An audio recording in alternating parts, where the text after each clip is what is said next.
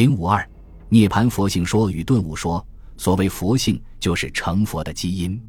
一个人能否成佛，要是其有无佛性。有佛性者才能成佛，无佛性者不能成佛。小乘佛教认为，并非人人皆能成佛，只有应该或可能成佛的人才能成佛。据此，则不是人人皆有佛性。大乘空宗主张诸法皆空，照此逻辑，佛性一空，也就无需谈论佛性了。大乘有宗的无著、世亲等提出五种性说，否认人人皆有佛性。看起来，佛性问题只是一个佛学问题，实际上它涉及佛教的传播及能否有更多的人皈依佛教，成了一个现实问题。因此，佛性问题为许多僧人所关注。晋宋之际的竺道生就是其中最著名者。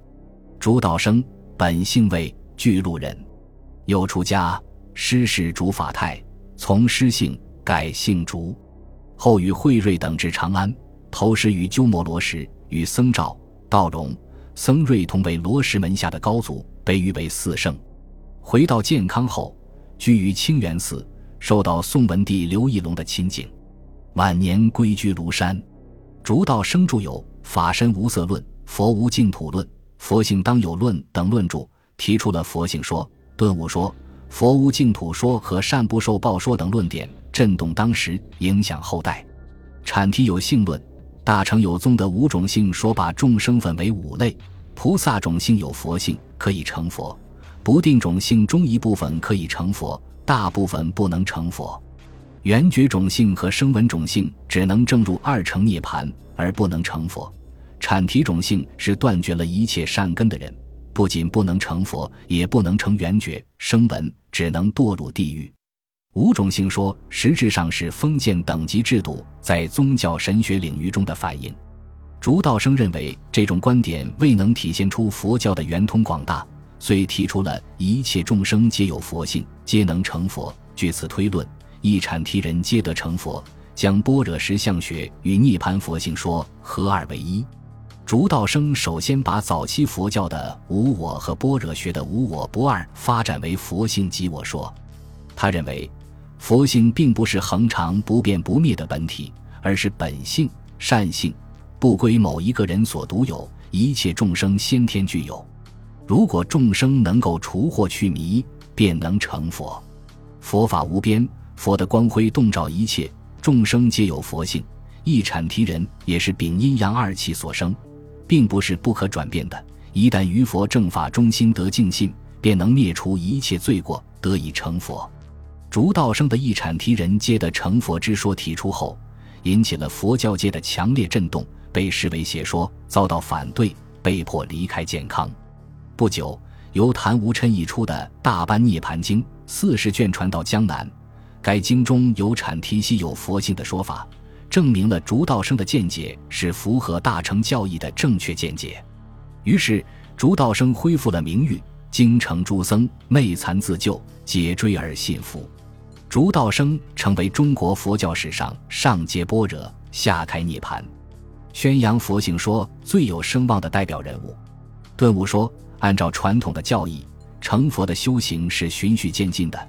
即经过累世修行和积累功德，最后达到大彻大悟，这就是见悟。不论小乘佛教还是大乘佛教，都认为这个过程要经过十个阶位即十地。尽管十地的名称不同，又都认为十地需依次误解，不能飞跃。竺道生与这些传统说法不同，提出了一个快训成佛法，即顿悟成佛说。他认为佛性内在。先天的存在于每个人的本性之中，只要见性即可成佛。而且佛教的最高真理是浑然一体、不可分割的，只能一次完成悟。一旦明气即洞见全体，根本不可能一部分一部分的见悟。既然是理不可分，那就只能是顿悟。竺道生为自己的顿悟成佛说找到了逻辑证明和理论依据。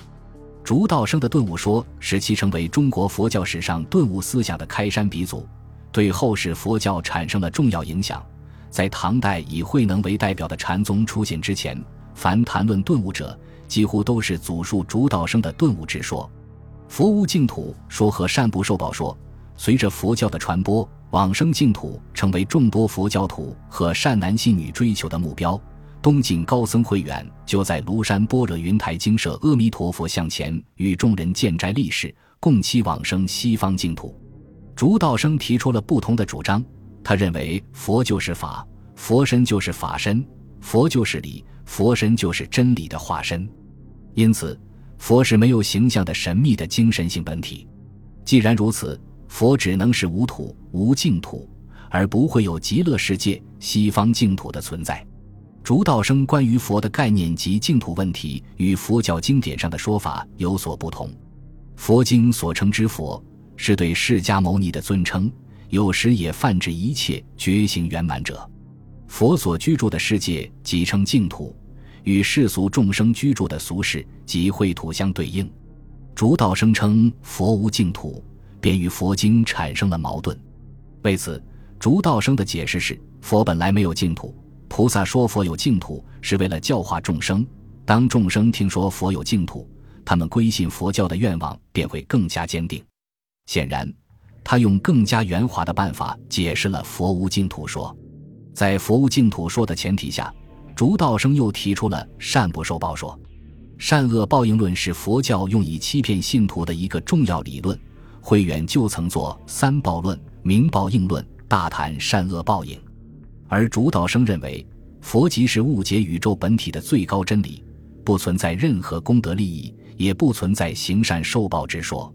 如果行善祈求图报，那就是杂念。因此，只有灭除一切欲望和超脱一切利益，才能彻底觉悟人生的真谛，进入涅槃境界。显然，竺道生的善不受报说，与慧远及其他前代佛学家相比，是更为彻底的唯心主义哲学观。竺道生的佛教哲学已摆脱了玄学的色彩，跳出了玄学无为主旨的藩篱，使佛学走上了独立发展的道路。竺道生提出的涅槃佛性说和顿悟成佛说，扩大了佛教的弘扬对象，使中国佛学发展到心让及内心修养的新阶段，把中国传统文化中强调个人内心修养的精神与佛学调和在一起。因而对中国佛教乃至儒学的发展都影响深远。唐代形成的天台宗、华严宗和禅宗，宋明的程朱理学和王阳明的心学，思想核心均与竺道生的佛学理论有关。因而，后代有一些佛学家称竺道生是中国佛学的第一代表人物。